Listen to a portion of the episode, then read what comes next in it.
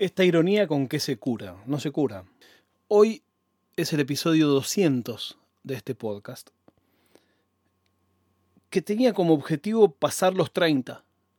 Por eso, hasta el episodio número 30, no hablé públicamente de este podcast. Lo hice en silencio durante 30 días de semana. Después el objetivo era ver si lograba llegar a 100. Me parecía imposible, sobre todo teniendo en cuenta que este podcast es uno de los tantos hijos de la pandemia. Y 100 episodios después de empezar, yo ya estaba bastante peor que el día que había empezado.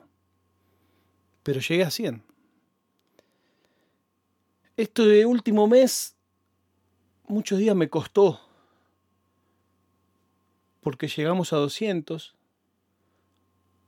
o quería llegar a 200. Todavía no estoy vacunado. Por suerte, no me enfermé. Pero pensaba muchas veces, ¿llegaré al 200? ¿Me cansaré antes? Hoy mismo pensé cinco veces cómo era el episodio 200. Lo consulté con unos amigos. Dije, tengo que hacer un episodio que sea espectacular, con invitados, con no sé qué. Pues no pasó. Después dije, no, tendría que hacer un lo mejor de y poner pedacitos que me hayan gustado. Y tampoco pasó. Por ahí, el episodio 200 es el momento para contar algo que también preparé en secreto hace un tiempo y que nunca me animo a develar, que son unos NFT de No es nada que están a mar abierto. Pero creo que por ahora eso va a seguir ahí oculto. La fantasía con la que yo creé esos NFT es que alguien de las casi 7.000 personas que escuchan esto cada día sea millonario. Y que alguien de esas casi 7.000 personas que escuchan esto cada día quiera anónimamente ser dueño del episodio 1 de No es nada o de la tapa de No es nada. Instantáneo dije no va a pasar. Instantáneo pienso en que cualquier modo de monetización requiere indispensablemente la insistencia para ser monetizado. Yo tendría que cada vez que hago un capítulo decir, y si ustedes quieren colaborar, lo pueden hacer así.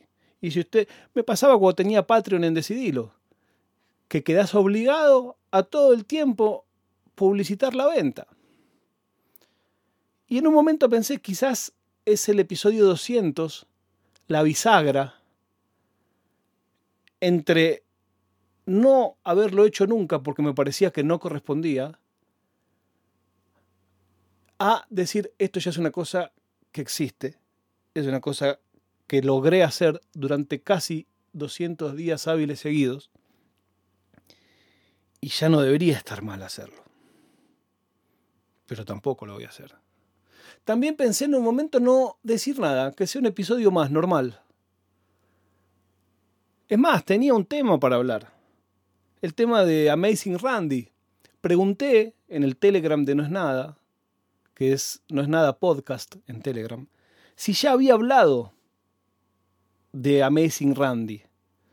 Amazing Randy era un mago, era un autor, era un pensador, era un intelectual cuya vida está retratada en un documental maravilloso que se llama An Honest Liar, un mentiroso honesto. Pero no recuerdo si yo ya no hablé de él. Y como no tengo las transcripciones de este podcast, porque no lo escribo, porque no lo leo, porque no lo transcribo, no sé si ya hablé o no. Es difícil recordar con detalle qué dijiste y qué no durante 200 episodios. Pero ¿por qué quería hablar de Randy ahora? ¿Para recomendar el documental? Bueno, eso por supuesto, es un documental que es maravilloso, porque te cuenta la vida de un tipo que toda su vida luchó por la verdad y por desenmascarar a los falsos mediums, los falsos eh, parapsicólogos, los falsos tarotistas, los falsos, todos esos chantas, pero a la vez, y por ser mago, la condición de verdad en su vida es muy fuera del promedio. Y es más, no voy a hacer spoiler de nada, porque es uno de esos documentales que tiene la tensión de una película de misterio. Es espectacular lo que cuenta. Por eso se llama un mentiroso honesto. Porque el tipo tiene todo un mundo de honestidad y tiene algunas cosas de las que dice una cosa y hace otra. Con un fin noble. Pero esa dualidad, cómo la vive él, bueno, si quieren véanlo. Pero ¿por qué quería hablar de Randy ahora? Porque la cosecha de boludos nunca se acaba. Y todavía hay gente que insiste en las redes con que después de vacunarse es magnética. Y ponen videos. Y claro, siempre en el internet encontrás a alguien que dice lo que vos querés escuchar. Sea lo que sea que querés escuchar, si vos sabes buscar, lo vas a encontrar. Vas a encontrar tipos que digan que la Tierra es plana, vas a encontrar tipos que digan que son aliens, vas a encontrar tipos que digan eh, las barbaridades más absolutas. Y Randy, hace ya como 20 años, 15 años, un día fue a un programa de televisión en Japón donde estaban unos tipos que decían ser magnéticos. Voy a poner el link en las notas de este episodio. Así lo pueden ver los que les cuento. Después véanlo. Y básicamente estos tipos se ponían una plancha en el pecho y no se le caía, se ponía una tabla de planchar en el pecho y no se le caía, y entonces era magnético, qué sé yo. Y Randy cae, está en el programa, lo habían llevado, es como una cosa japonesa, y él dice, una cosita yo quiero ver nada más. Y le hace una prueba que es espectacular, que es, se pone talco en la mano, talco de bebé, y dice, yo nada más le voy a poner un poquito de talco en el pecho al señor. No, no, y, empieza él a pasar eh, talco por el pecho.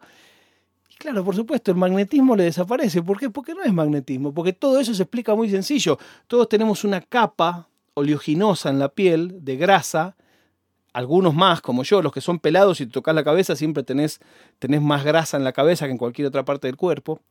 Y esa pequeña partícula, más tirarse un poquito para atrás, hace que las cosas se te peguen pero es física pura. En cuanto le puso el talco, las cosas resbalan y se caen. Lo voy a poner el clip para que lo vean porque es muy divertido. Randy es uno de mis héroes. Lo conocí en Argentina una vez. También había que ir con cuidado porque era un tipo con un humor muy, muy complicado. Eh, y bueno, tiene sus cosas. si ven el documental lo, lo van a ver. Pero pensé también en eso. Y pensé en un momento en hacer una magia con este capítulo.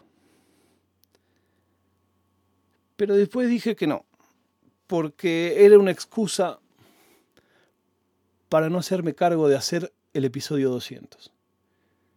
Y eso es lo que estoy haciendo. El balance de qué me da o qué me dio este podcast es muy claro, muy transparente. Me dio una comunidad de gente muy interesante con la que hablo, a la que escucho. Tenemos ese grupito que se llama Capuchino, donde todos los días hablamos, un grupo por supuesto horizontal. Es casi como lo opuesto a un podcast. En un podcast uno habla y todos escuchan. Acá todos escuchamos y algunos hablan. Hay un grupo de Telegram donde la gente se ayuda y se divierte son un poquito piratas. Pero básicamente hay respeto, hay una onda... Me gusta mucho eso que se logró, encontrar gente que se trata con respeto, que escucha lo que el otro tiene para decir y le parece interesante. Se han dado unas charlas profundas y en estos momentos donde eso no abunda, propiciar un espacio donde la gente pueda contar cosas que le pasan cosas que les resultan importantes, sin temer a la burla o sin temer a la pavada, ese es el logro más grande que tengo. me queda simplemente agradecerles. La prueba de vida del día de hoy es que ayer Messi empató 1 a 1 con Chile. Nos encontramos mañana para el episodio 201 de No es nada.